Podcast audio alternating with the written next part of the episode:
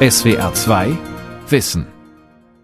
Mit dem Thema So wird über Katastrophen debattiert, am Mikrofon Ralf Kaspari. Jeder und jede erinnert sich garantiert an eine Katastrophe, die er oder sie indirekt oder vielleicht auch direkt erleben musste. Ich persönlich denke an Fukushima, an Tschernobyl oder jetzt an den Krieg gegen die Ukraine. Katastrophen brennen sich tief ein ins individuelle und kollektive Gedächtnis. Es sind Zäsuren, Unterbrechungen, die oftmals weitreichende politische, soziale und mentale Veränderungen provozieren. Hören Sie dazu den Vortrag von Dr. Sabine Appel, freie Buchautorin, Expertin für europäische Ideengeschichte. Seit dem 24. Februar 2022, dem Beginn des russischen Angriffskriegs auf die Ukraine, sind die Bilder, die uns täglich von den Kriegsschauplätzen erreichen, eigentlich kaum zu ertragen. Zerbombte Häuser, verwüstete Städte und dem Inferno entfliehende Menschen. Ruinen, unter denen die Toten der Flugzeugbomben begraben sind, zerstörte Krankenhäuser mit Entbindungsstationen, getötete Kinder, die Bewohner umzingelter Städte, die ohne Wasser, Nahrung, Heizung und Elektrizität in den Ruinen hausen, die ihnen geblieben sind und die in Kellern und Schutzräumen Zuflucht suchen vor den noch immer währenden Bombenangriffen. Massengräber, ausgebrannte Busse und Autos und in ihnen kaum mehr kenntliche verkohlte Leichen. Bilder der Verwüstung, wie sie der Krieg schafft. Ein Antikriegslied, 1962 prominent interpretiert von Marlene Dietrich, die sich mit amerikanischer Staatsbürgerschaft während des Zweiten Weltkriegs gegen Nazi-Deutschland positioniert hatte, kommt einem da in den Sinn. Sein Refrain mit der Zeile Wann wird man je verstehen, lässt in der Tat die Frage stellen, ob die Menschheit, sofern es Sinn macht, von einer solchen im Ganzen zu reden, denn nichts aus ihrer Geschichte gelernt hat. Sag mir, wo die Blumen sind. Auch in Butscha und in Mariupol blühen sie auf frischen Gräbern von Menschen, deren Tod sinnlos ist und der vermeidbar gewesen wäre. Wann wird man je verstehen? Die Hilflosigkeit und vielleicht auch die Wut, die Außenstehende angesichts solcher Katastrophen überkommt, die eindeutig und ohne jeden Zweifel von Menschen gemacht sind. Sind sie vergleichbar oder sind sie von substanziell anderer Qualität, wenn es sich um Katastrophen handelt, an denen der Mensch, wenigstens direkt, keinen Anteil hat, also auch keine Schuld. Also etwa im Falle von Naturkatastrophen wie Erdbeben, Vulkanausbrüchen und Sturmfluten, Seuchen und großen Hungersnöten nach Missernten.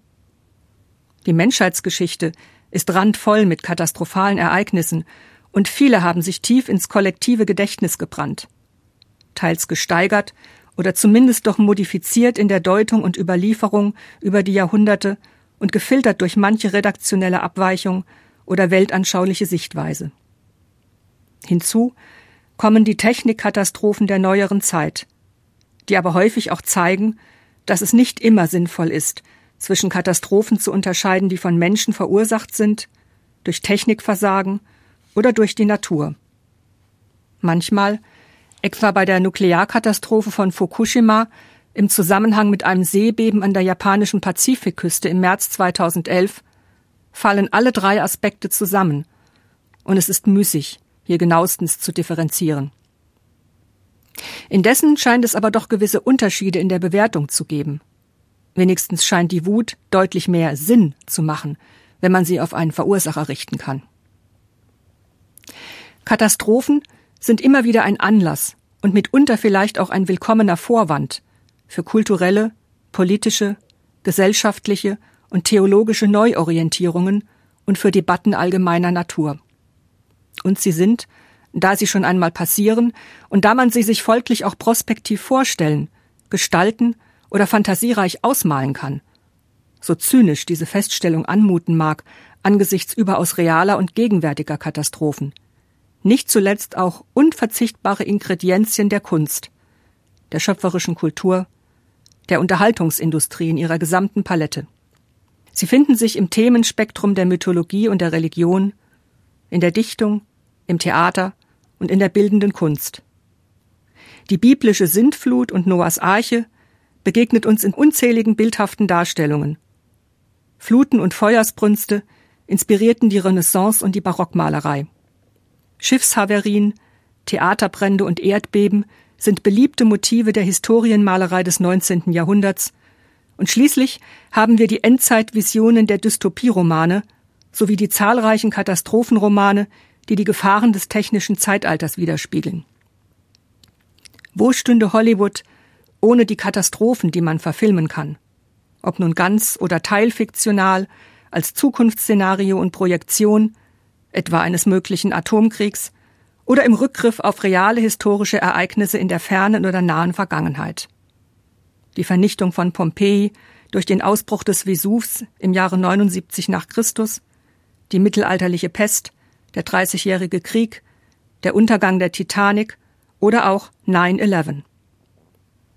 Hinzu kommen alle möglichen Zerstörungsszenarien, die so vollkommen fern von unserer Wirklichkeit und den Warnungen und Prognosen von Zukunfts-, Erd- und Klimaforschern zwar teilweise nicht sind, die aber doch in der filmischen Umsetzung zugleich starke Elemente von Science Fiction, Horror und Fantasy aufweisen. Von der Invasion Außerirdischer, die die Erde in Schutt und Asche legen, über das Szenario kosmischer Kriege im Planetensystem, mutierte Monster und Androiden oder einen gigantischen Wirbelsturm, der uns hinwegzufegen droht. Globale Erdbeben und Megatsunamis oder einen auf die Erde zurasenden Asteroiden, der alles Leben auf unserem Planeten auslöschen wird, wenn es den Helden im Film nicht gelingt, ihn zu stoppen. Die Bedrohung durch einen Killervirus oder Terroristen als Weltherrscher bis hin zum Szenario der globalen Endzeit durch Umweltzerstörung infolge des Klimawandels reichen die Sujets der Katastrophenfilme die mit den Ängsten der Zuschauer spielen und geradezu eine Angstlust heraufbeschwören. Das Gefühl nach dem Film, ganz so schlimm ist es ja derzeit noch nicht, wenn auch der Weltuntergang bevorstehen mag, was ja ein festes Kulturgut ist, spätestens seit der Erwartung des tausendjährigen Reiches. Irgendwann mag das eintreten, auf diese oder auf eine andere Weise, aber nicht jetzt, nicht heute, nicht morgen und hoffentlich nicht zu meinen Lebzeiten. Der Film entlastet, und hat alles durchgespielt. Die Szenarien und die damit verbundenen Ängste. Die Katastrophe kann warten. So viel in Kurzfassung zur Ästhetisierung von Katastrophen aus rezeptionsästhetischer und psychologischer Sicht. Um aber wieder zur Wahrnehmung realer Katastrophen zurückzukommen, die man zum Beispiel anhand von Fernsehbildern von Kriegsschauplätzen nahezu in Echtzeit erfasst und damit realisiert. Was überwiegt bei den lediglich emotional involvierten Betrachtenden? Empathie, Mitgefühl, also ganz allgemein Betroffenheit angesichts menschlicher Schicksale, in die man sich als Mensch mühelos hineinversetzen, also mit denen man sich identifizieren kann? Je nach sozialer, kultureller, politischer, historischer, geografischer oder individueller Ausgangslage auch Angst und Sorge, dass man selbst etwas Ähnliches erleben könnte, und zwar in greifbarer Zeit? Oder eventuell auch Empörung, die, sofern sie nicht auf den Kriegstreiber gerichtet ist, also den sehr realen Verursacher einer Katastrophe, den man aber im Falle einer Naturkatastrophe kaum wird ausmachen können, die also die Hilflosigkeit noch verstärkt?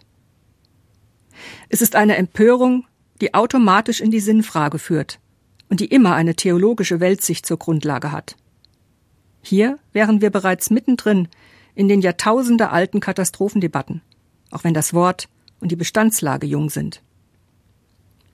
Ob bei Flugzeugabstürzen oder bei Schiffskatastrophen, bei Kriegen und Massakern, bei Erdbeben, bei Dürren und Hungersnöten, bei Dammbrüchen oder Bergwerksunglücken, bei einstürzenden Häusern und Brücken, bei Amokläufern, bei Epidemien, Überschwemmungen oder Reaktorunfällen. Immer wird man sich die Frage stellen, warum? Warum so viel Leid, so viel Tod, so viel Zerstörung? Hätten wir all das verhindern können? Und wenn ja, wie? Die Frage ist legitim und oft sogar angemessen, wenigstens zur künftigen Schadensbegrenzung. In der kaum zu beantwortenden Frage nach dem Warum hingegen ist ein beträchtliches Maß an narzisstischer Kränkung enthalten. Insinuiert sie doch, dass der Mensch als vermeintliche Krone der Schöpfung einen gewissen Anspruch auf Auszeichnung oder im Katastrophenfall auf Verschonung hat. Davon zeugt schon der Sprachgebrauch, denn etwa ein Erdbeben, das sich in einer Wüste ereignet und bei dem keine Menschen zu Schaden kommen, würde vermutlich niemand als Katastrophe bezeichnen. Auch wenn Tierarten aussterben oder Fauna und Flora zerstört werden, spricht niemand von Katastrophen. Was aber sonst? Außer dass Menschen zu Schaden kommen, und zwar womöglich in größerer Zahl, macht eine Katastrophe zur Katastrophe.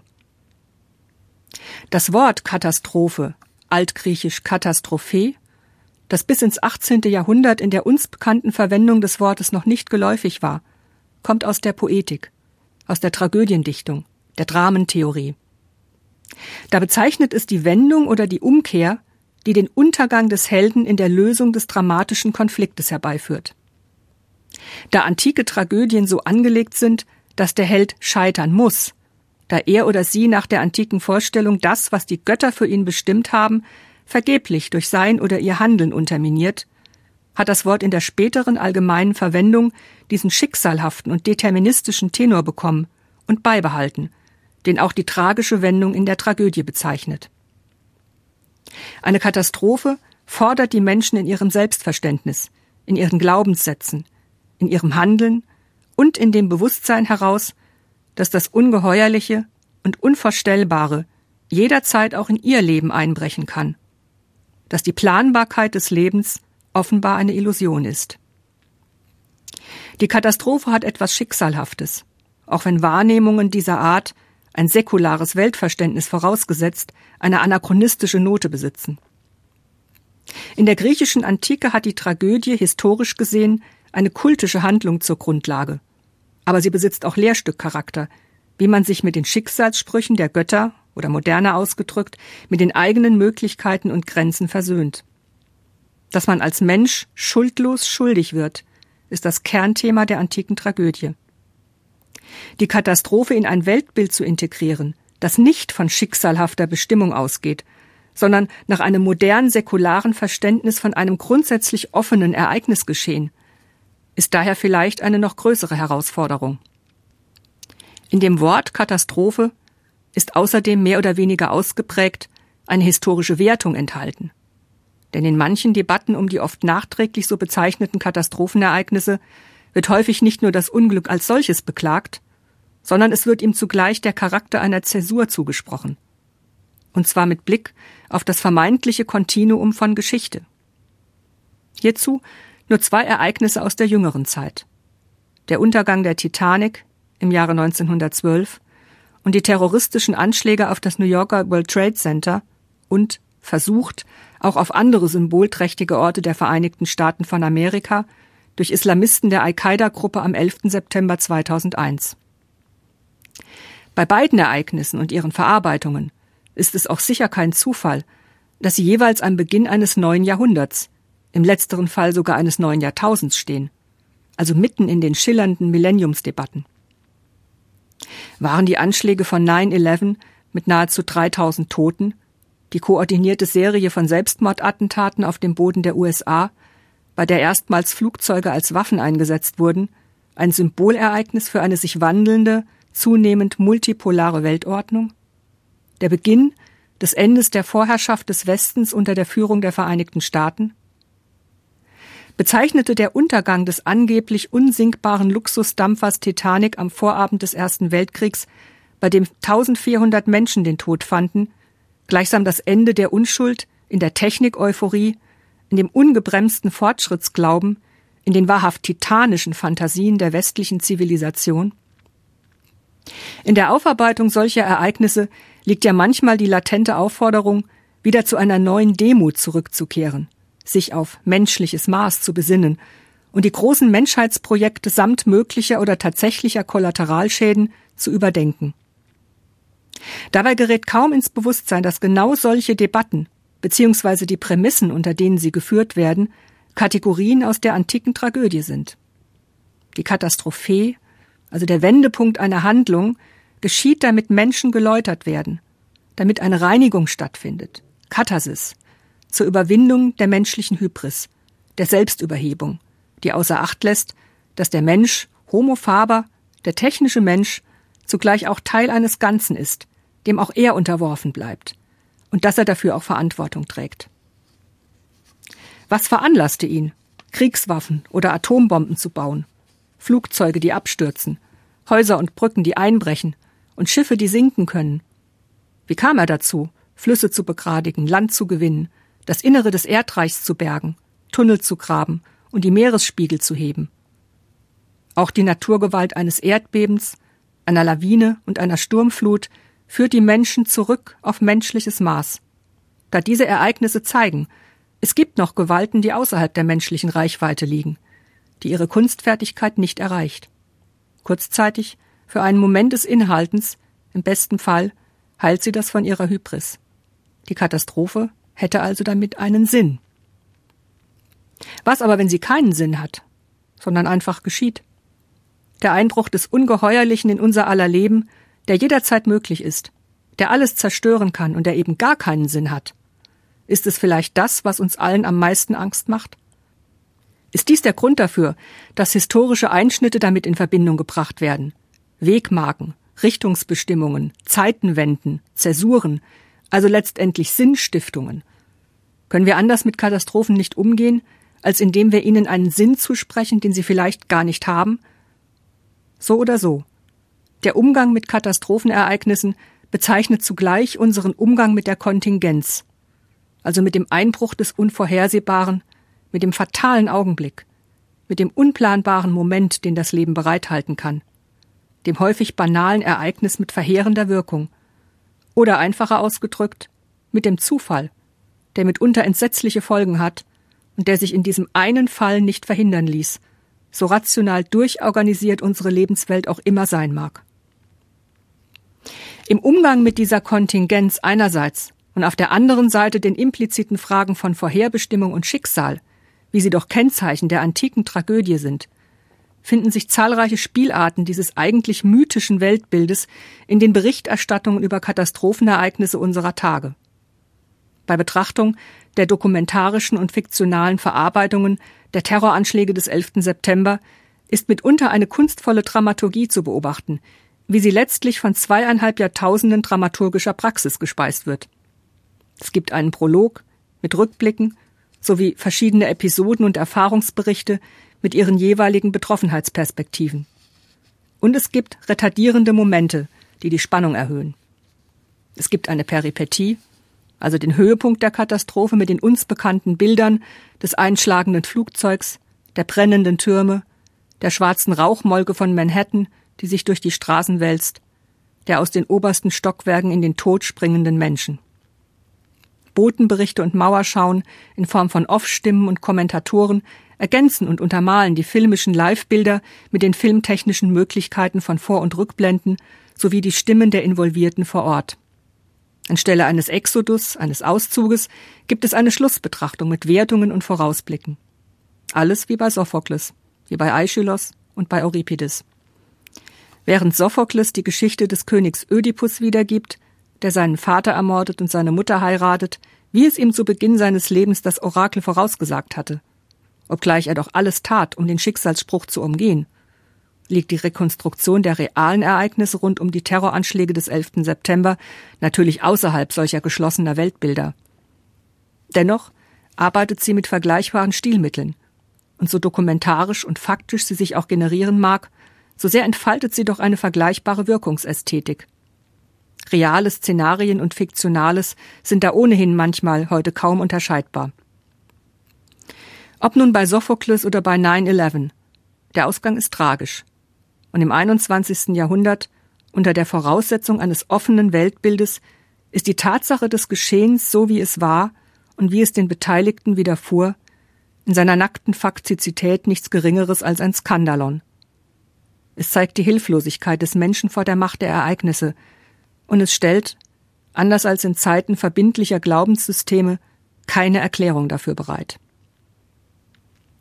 Es gibt aber auch Heldengeschichten und Geschichten von Opferbereitschaft inmitten und am Rande des Terrors, die wieder Hoffnung und Versöhnung ermöglichen.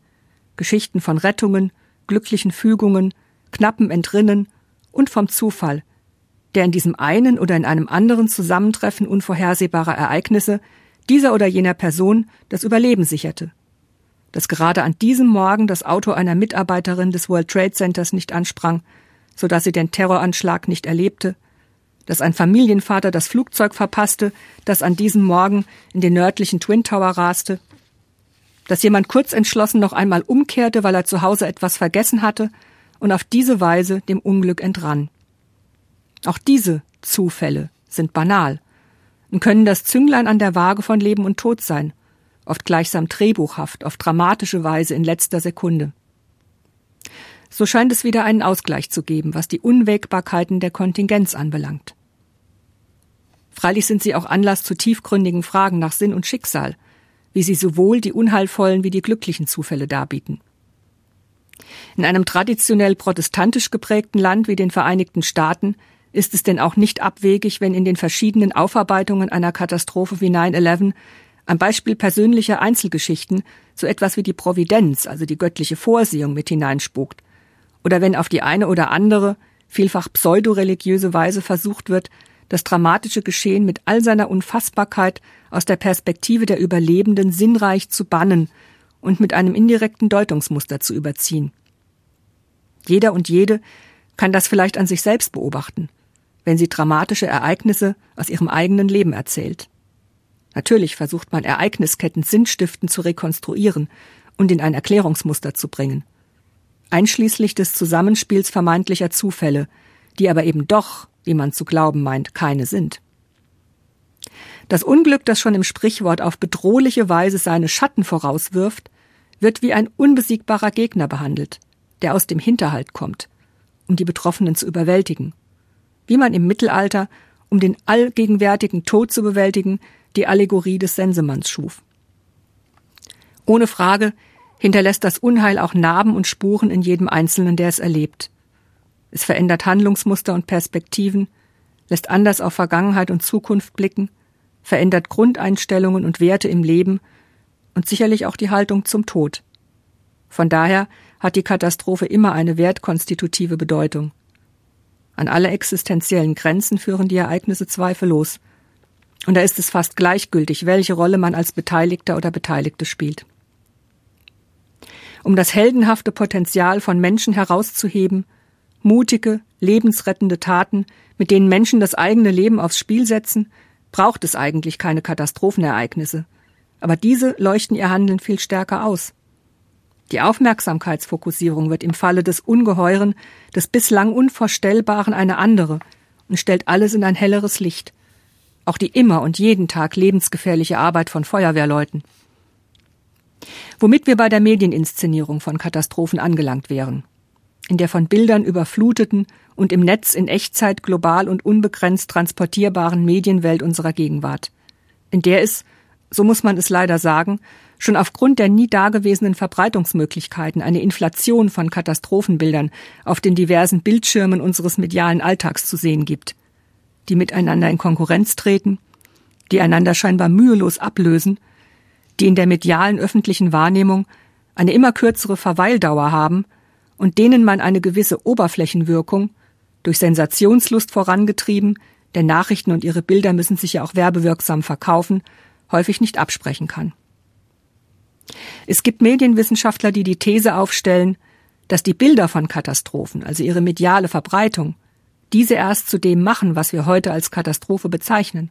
Oder anders gesagt, sie erzeugen erst die Katastrophenerfahrung. So Jörg Trempler in seiner Publikation von 2013 Katastrophen, ihre Entstehung aus dem Bild. So weit wird man nicht gehen müssen. Es ist aber wohl kaum von der Hand zu weisen, dass es angesichts der Bilderflut von Katastrophen in den Massenmedien des digitalen Zeitalters eine gewisse Reizüberflutung und somit auch einen Prozess der Abstumpfung gibt. Vor der Verbreitung von Bildern oder ihrer technischen Reproduzierbarkeit haben hingegen mündliche Überlieferungen große Ereignisse, bei denen es dann auf die Einbildungs- und Erzählkraft der Rezipienten ankam, um sie im kulturellen Gedächtnis zu halten, ebenfalls eine große und zum Teil äußerst langlebige Wirkung entfaltet, wenn auch kulturell und räumlich begrenzt. Sokrates beklagt in Platons Dialog Phaedros den Wertverlust der Kommunikation der durch Verschriftlichung, aber auch durch die Bildwerdung entstehe, da der Wahrnehmende mit dem toten Bild und der fixierten Schrift nicht in Austausch treten könne, um die Information zu begreifen. Es ist ja gerade die biblische Apokalypse, wenn man so will, die menschliche Urkatastrophe, die sich als Szenario auch im Judentum und im Islam findet, bilderlos mindestens über Teilstrecken, die eine gewaltige Wirkung entfaltete. Wird eine Katastrophe in der kollektiven Wahrnehmung weniger aufgeladen mit legendenhaften oder auch spektakulären Bedeutungen, wenn es von ihr nur Erzählungen, vielleicht auch mehr Fakten gibt, aber gar keine Bilder? Das scheint fraglich, denn die Bilder entstehen doch bei uns im Kopf. Aber wirkungsmächtige Abbildungen von Katastrophen entfalten eine kollektive Eigendynamik und sie können folgerichtig auch manipulieren.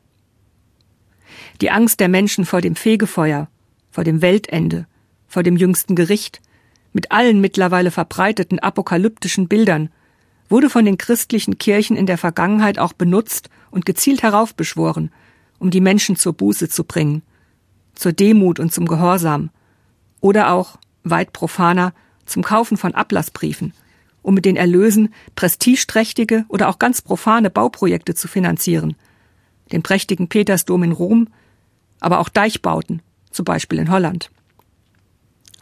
Auch die heute medial vermittelten Katastrophenbilder manipulieren die Konsumenten, und sei es auch nur zum Kauf einer Zeitung, denn Katastrophen verkaufen sich gut. Etwas vom römischen Memento Mori, Gedenke des Todes, oder vom frühmittelalterlichen Media Vita in Mortis Sumus, mitten im Leben sind wir vom Tod umgeben, ist in verschiedenen Versuchen, das Unfassbare zu fassen und die Katastrophe begreiflich zu machen, in der nachträglichen Reflexion inhärent. Es zeigt sich als Moment des plötzlichen Einbruchs ins Leben, das vielleicht gerade besonders unbewusst oder sogar ausgesprochen sorglos und hingebungsvoll gelebt wird und wo die Katastrophe gewissermaßen ihre größtmögliche Wirkung entfaltet. Spielfilme wie Der Weiße Hai von 1975 oder auch die verschiedenen filmischen Verarbeitungen der Tsunami-Katastrophe im Indischen Ozean vom 26. Dezember 2004 bauen in der Inszenierung ganz auf diesen Gegensatz auf. Was könnte sorgloser sein, selbstvergessener, als eine Urlaubsszene an einem sonnigen Strand in traumhaft schöner Kulisse, in die das Ungeheure in Gestalt der menschenfressenden Bestie oder der Tsunamiwelle ohne jede Vorwarnung einbricht und die Menschen buchstäblich mitten aus dem Leben reißt. Nun ist der Weiße Hai von Steven Spielberg bekanntlich ein nicht allzu gehaltvoller, aber damals sehr erfolgreicher Spielfilm, der mit der schlecht gemachten Attrappe eines Hais arbeitete, die während des Drehs auch noch ständig kaputt ging. Auch in der Realität hält sich das Schadensmaß menschenfressender Haie an schönen Badestränden wohl global gesehen in Grenzen. Während die Tsunami-Katastrophe von 2004 mindestens 231.000 Todesopfer in acht asiatischen Ländern forderte. Die meisten von ihnen waren übrigens keine sonnenbadenden, vergnügten Touristen aus dem reichen globalen Norden, auf deren Schicksale aber selbst die Nachrichten seinerzeit auffallend fokussiert waren. Memento Mori und mitten im Leben sind wir vom Tod umgeben. Katastrophen bringen Menschen, wenn sie sie erfahren und überleben, an ihre existenziellen Grenzen. Sie schaffen ein anderes Verhältnis zum Tod, und konfrontieren auf schonungslose Weise mit dem Unfassbaren, dem Unvorhersehbaren, der plötzlichen Unterbrechung des Lebens und der Dynamik seiner nicht kalkulierbaren Schrecken und Größen. Mit der Vergänglichkeit, die wir so gerne verdrängen. Nirgends ist das vielleicht so sinnfällig geworden wie in den Jahren nach 1800 angesichts der Ruinen von Pompeji, die von einem 2000 Jahre zurückliegenden Vulkanausbruch zeugen. Und nie hat eine Katastrophe zu derart weitreichenden Debatten in der Geistesgeschichte geführt, wie am Beispiel des Erdbebens von Lissabon 50 Jahre zuvor. Die abendländische Menschheit befand sich damals an einem Wendepunkt zur säkularen Moderne. Das war die Aula heute mit dem Thema So wird über Katastrophen debattiert. Sie hörten einen Vortrag von Sabine Appel, freie Buchautorin, Expertin für europäische Ideengeschichte. Kann man Lügner an ihrer Wortwahl erkennen? Wie kann man das Tor zur Hölle schließen? Das gibt's wirklich. Schwarz mit weißen Streifen oder weiß mit schwarzen Streifen? Welche Farbe haben Zebras denn nun? Witzige Nerd-Themen, kurioses Wissen, Zeug, was ihr nie wieder braucht, worüber ihr aber definitiv immer wieder sprechen könnt. Bei Fakt Up gehen wir diesen Sachen auf den Grund. Bei uns bekommt ihr immer die aktuellsten News aus der Wissenschaft und definitiv was zum Lachen. Und nebenbei etwas lernen könnt ihr natürlich auch. Fakt ab, eine Woche Wissenschaft gibt's immer freitags. Abonniert uns in der ARD Audiothek und überall, wo es Podcasts gibt. SWR2 Wissen. Manuskripte und weiterführende Informationen zu unserem Podcast und den einzelnen Folgen gibt es unter swr2wissen.de.